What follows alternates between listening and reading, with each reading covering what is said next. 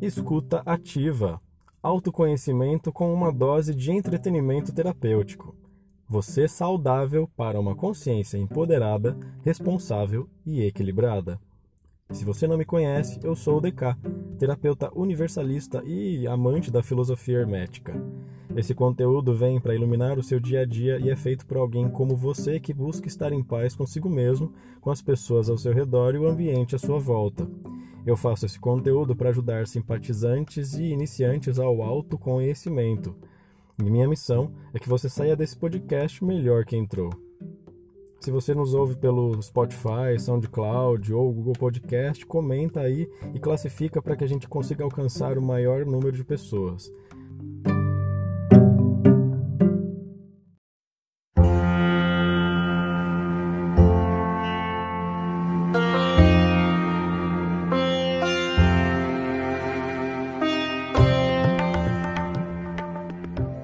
Tema do podcast de hoje pode soar diferente para quem não conhece medicinas alternativas, mas a Ayurveda, utilizando-se de plantas, alimentação equilibrada, medicina e medicamentos modernos, cuida do ser humano, personalizando, lógico, a rotina com o intuito de alcançar a longevidade e qualidade de vida. E nada melhor do que falar com um especialista sobre esta medicina natural. Douglas Simplício é quem vamos conhecer hoje. Ele é terapeuta ayurveda e trabalha com as energias da natureza com essa medicina oriental. Ayurveda parece ser em outro idioma, não é, Douglas? O que, que significa essa palavra? Oi, DK, tudo bem? Primeiramente, obrigado pelo convite de participar por aqui. Sempre um prazer falar um pouco sobre esse tema, né, que eu tenho dedicado a minha vida nos últimos anos. Sobre a palavra Ayurveda, ela realmente é em outra língua, né, é uma palavra em sânscrito, é uma língua antiga utilizada no subcontinente indiano. Essa palavra significa Ayur significa vida, né? E Veda, Veda significa conhecimento. Muitas vezes o pessoal traduz Ayurveda como ciência da vida, né? Também no, no sentido de ser um conhecimento lógico, estruturado. Mas Veda vem do contexto do hinduísmo. Tem quatro textos sagrados, né? Como se fossem as Bíblias do hinduísmo, e que eles se chamam Vedas. E Veda quer dizer um conhecimento que é a verdade absoluta, a verdade incorruptível.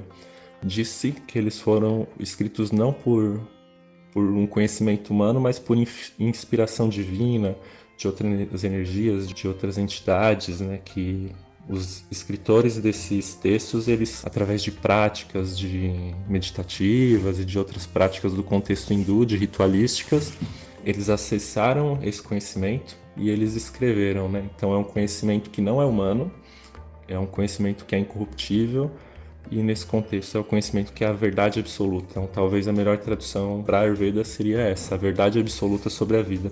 Em geral, eu traduzo como a ciência da vida, porque é um conhecimento bem lógico, bem estruturado, que até para as mentes acostumadas com a ciência ocidental, ele acaba sendo bem, bem fácil de compreender depois de um certo tempo. Olha, um conhecimento bem amplo, né?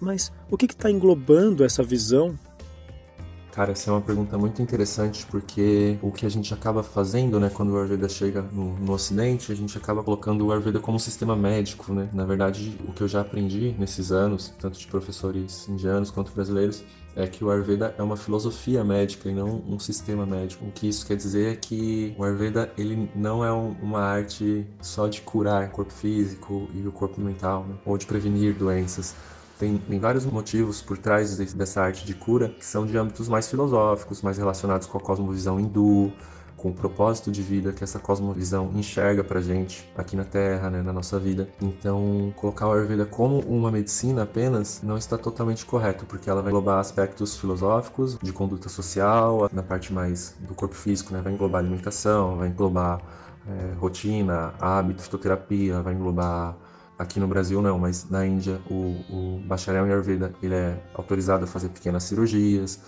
Então vai englobar diversas coisas, mas não, não apenas coisas que a gente considera como medicina na, na cultura ocidental. Apesar de que o, o que não é saúde, né, na verdade. Muito legal, ela é realmente muito especial e personalizada. Mas por que, que ela ainda não chegou no Ocidente como deveria? Então, sobre o porquê o Ayurveda ainda não chegou aqui como deveria, eu acredito que você tem um contexto histórico mesmo, né, de que essas coisas levam um certo tempo para acontecer, no sentido de que até se você ter formações específicas, assim, né, até você chegar em cursos aqui, até esses cursos serem validados como cursos oficiais, né, isso demora um tempo. Por exemplo, o instituto que eu me formei, que é o Instituto Nara Devachala, eu acredito que ele seja o instituto mais antigo no Brasil, mas se ele não é o instituto mais antigo no Brasil, ele é um dos.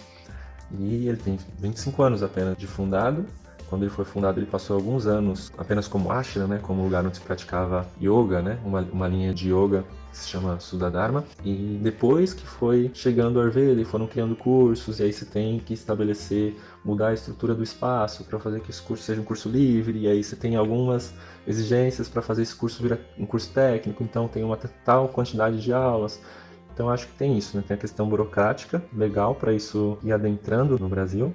De alguns anos para cá se tem projetos de lei para oficializar a profissão terapeuta Ayurveda e talvez trazer um bacharelado para cá para o Brasil, que até então o que nós temos é um, um curso de pós-graduação, né? Você não tem bacharelado de Ayurveda aqui no Brasil. Então esse é o primeiro ponto. Eu acredito que tem essa questão burocrática que eu acho que é natural de um conhecimento, de uma profissão, né? De ser implementada de um país para o outro. O segundo aspecto que eu vejo é a questão de que o Ayurveda, muitas coisas do Ayurveda são difíceis de ser comprovadas cientificamente. Muitas coisas já são comprovadas cientificamente, tem muitos estudos, principalmente na Índia, claro, né? Tem muitos estudos obedecendo a lógica da ciência ocidental, né? O mesmo protocolo de, de estudo, o mesmo padrão, de padrão ouro, de meta-análise, de estudo de caso, enfim, obedecendo essa mesma estrutura. Na Índia se produz muito, em outros lugares do mundo se produz muito, mas tem algumas coisas que são difíceis de comprovar cientificamente. No Ayurveda tem algumas coisas que vão um pouquinho batendo diretamente com a, o que se acredita na, na medicina ocidental, talvez. É, por exemplo, na questão de nutrição, que eu percebo aquela questão de comer de 3 em 3 horas, que ainda é muito estudado em várias faculdades de nutrição, embora tenha, tenha vários estudos que falem bem de jejum também, né? Inclusive um deles é um prêmio Nobel, que fala de jejum intermitente. Mas no Ayurveda, comer de 3 em 3 horas é uma coisa muito improvável. Assim. Você vai comer quando você tem fome, você vai comer de uma a duas refeições no dia, assim, você não vai comer depois que o sol se põe. Isso vai depender de, também do seu Agni, da sua capacidade digestiva. Mas comer de 3 em 3 horas seria uma forma muito eficiente, pela visão do Ayurveda, de você é, criar ama no corpo, né? Que a gente traduz ama como um, toxinas no corpo, né? Porque se você não tem capacidade digestiva, fogo, Agni, para digerir aquela substância, você vai gerar toxinas e as toxinas vão gerar doenças. Então, só uma pessoa com a capacidade digestiva muito boa comeria três refeições é, de três em três horas, né? E aí você tem esses contrapontos. Então, na nossa sociedade ocidental, tudo que a ciência não embasa direito tem uma certa resistência, né, para chegar.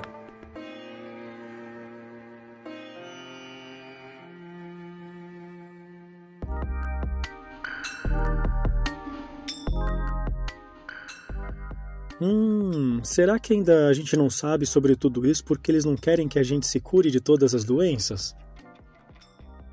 E não, a gente não pode de forma nenhuma dizer que o Ayurveda cura todos os males. Nos próprios textos clássicos né, de Ayurveda, que são os Samhitas, são descritos quatro tipos de doenças: são as doenças que facilmente curáveis, as doenças que são dificilmente curáveis, as doenças que não são curáveis mas são possíveis de administrar ao longo da vida, e as doenças que são incuráveis. Não dá para fazer essa afirmação de que o Ayurveda cura todos os males. O que eu vejo é que o Ayurveda tem uma cura ou uma melhora de qualidade de vida para vários males que a medicina alopática moderna não está sabendo lidar direito. Ah, mas no fim, a gente sempre acaba ou doente, em depressão, triste, não sabemos como resolver. O que os terapeutas ayurvédicos pensam sobre a depressão, por exemplo?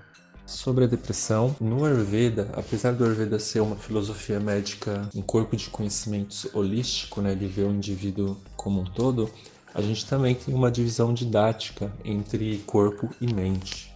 Então a gente tem os doshas físicos e os doshas mentais. Os doshas do corpo são Vata, Pitta e Kapha, e os doshas da mente são Rajas e Tamas. Rajas quer dizer atividade, né, movimento, tamas quer dizer inércia. Então, a depressão, o que a medicina moderna classifica como depressão, pelo Ayurveda provavelmente estaria muito ligado a um quadro de uma mente tamásica, né? uma mente embotada, com pouco movimento, com pouca disposição, pouca felicidade, com pouca ambição. Classicamente, os tratamentos para doxas mentais, muitas vezes eles são feitos através de rituais, através de reza para determinada divindade. Isso nos textos clássicos. Na minha prática clínica eu acabo não utilizando tanto isso. Eu até utilizo na minha prática pessoal, mas na minha prática clínica, boa parte das pessoas. É, a gente não está no hinduísmo, né? A gente não está num país hindu, então tem esse, essa barreira a esse tipo de tratamento que me parece que funciona muito para casos de depressão e que o Ayurveda usa bastante são as rotinas diárias, né? O fato de você ter uma rotina, fazer sempre as mesmas coisas, estar com as coisas programadas e algumas mudanças alimentares, a gente pode entrar com alguns fitoterápicos também, mas essa, esse componente do tratamento ritualístico, que é uma coisa clássica do Ayurveda, não chega muito até os dias de hoje nos tratamentos.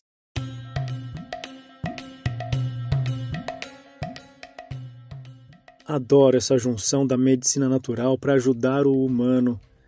É possível também com doenças como esclerose múltipla, Douglas?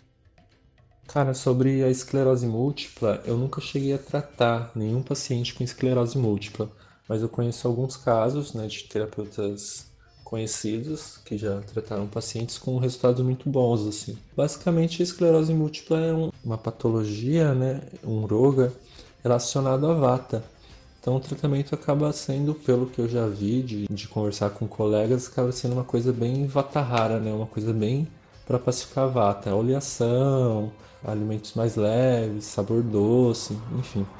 Claro que dentro do Ayurveda tudo é analisado caso a caso, né? Então o mesmo tratamento, sendo vatahara, sendo uma coisa para pacificar vata, esse tratamento vai ser diferente de pessoa para pessoa, mas até onde eu sei tem resultados muito bons para esclerose múltipla, tanto para prevenção, mas eu tenho relatos, conheço pessoas que já me deram relatos de uma melhora significativa. E qual é a importância do sistema nervoso para a nossa saúde? Como a Ayurveda entra nesse quesito? Pelo Ayurveda, o sistema nervoso vai ser uma coisa que vai estar muito relacionada a ao dosha vata também, que vata é o dosha responsável pela movimentação, né? Então, basicamente, isso tem a ver com o sistema nervoso. Já vi vários terapeutas profissionais fazerem uma correlação direta entre vata e o sistema nervoso. Na verdade, você tem outros doshas, componentes do sistema nervoso também, porque a gente tem os doshas e os subdoshas. Né? Os outros doshas também estão presentes no sistema nervoso, mas basicamente controlado por Vata. E o Ayurveda pode ajudar a nutrir, a estabilizar, a balancear o sistema nervoso de diversas formas. Seja por dieta, seja com rotinas, com aplicação de técnicas, com fitoterápicos. A gente tem diversos recursos para isso, mas esses recursos vão sempre ser adequados de pessoa para pessoa. O Ayurveda é uma linha de tratamento que é muito personalizada. E qual é o sinal de que uma pessoa está precisando de ajuda da Ayurveda? A palavra para doença dentro do Ayurveda é a palavra roga. É uma palavra em sânscrito também. Um dos significados para essa palavra é sofrimento. Então a gente pode dizer que uma pessoa que sofre está doente. Né? Então, para mim, o primeiro sinal para uma pessoa procurar uma ajuda de um terapeuta Ayurveda ou de qualquer outro tipo de terapia é, se ela está tendo algum tipo de sofrimento na vida dela. Ah, a gente já sabe que as nossas emoções influenciam a nossa fome. Mas e aí? E quando não dá vontade nem de comer? Então, a resposta para essa pergunta é uma resposta que pode ser dada para a grande maioria das perguntas quando a gente está falando de um tratamento Ayurveda. E a resposta é que depende. Eu teria que verificar se a capacidade digestiva dela está funcionando bem ou não, né? Se ela está sendo capaz de digerir os alimentos. E aí tem um teste para isso, né? Eu posso dar uma colher de ghee para ela e avaliando tipo, tantos em tantos minutos para ver se ela ainda está sentindo gosto, enfim. Mas aí isso vai depender como vai ser a minha abordagem, se eu vou passar alguma substância que seja que aumente o acne dela, ou se eu vou passar algum preparado que seja bem nutritivo, né? Porque ela possa comer em pequena quantidade, já está bem nutrida. E o tratamento nunca vai ser só isso, né? Também provavelmente vai ter um, uma mudança de rotina. O tratamento sempre é bem complexo. Mas nesse caso que você colocou, a primeira coisa que eu faria era avaliar a capacidade digestiva dela e aí decidir qual que seria a melhor opção.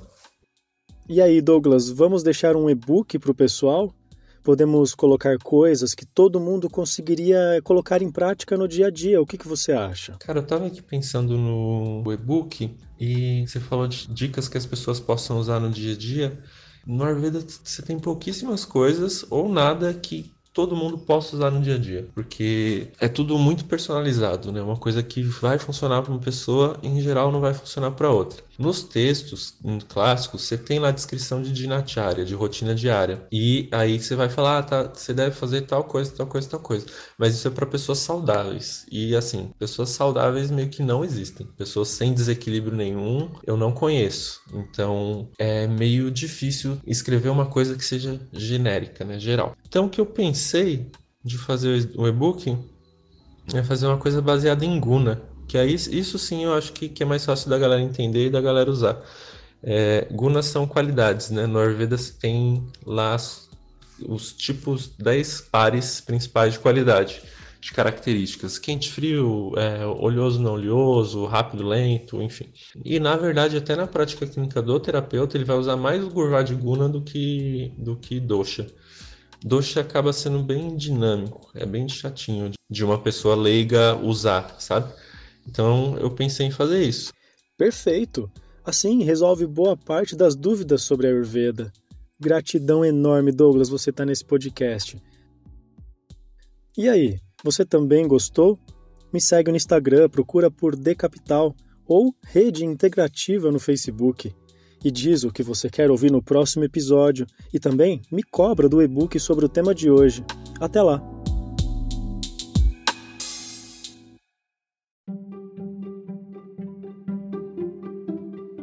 Você ouviu o podcast Escuta Ativa, autoconhecimento com uma dose de entretenimento terapêutico. Esteja agora saudável, viabilizando uma consciência empoderada, responsável e equilibrada.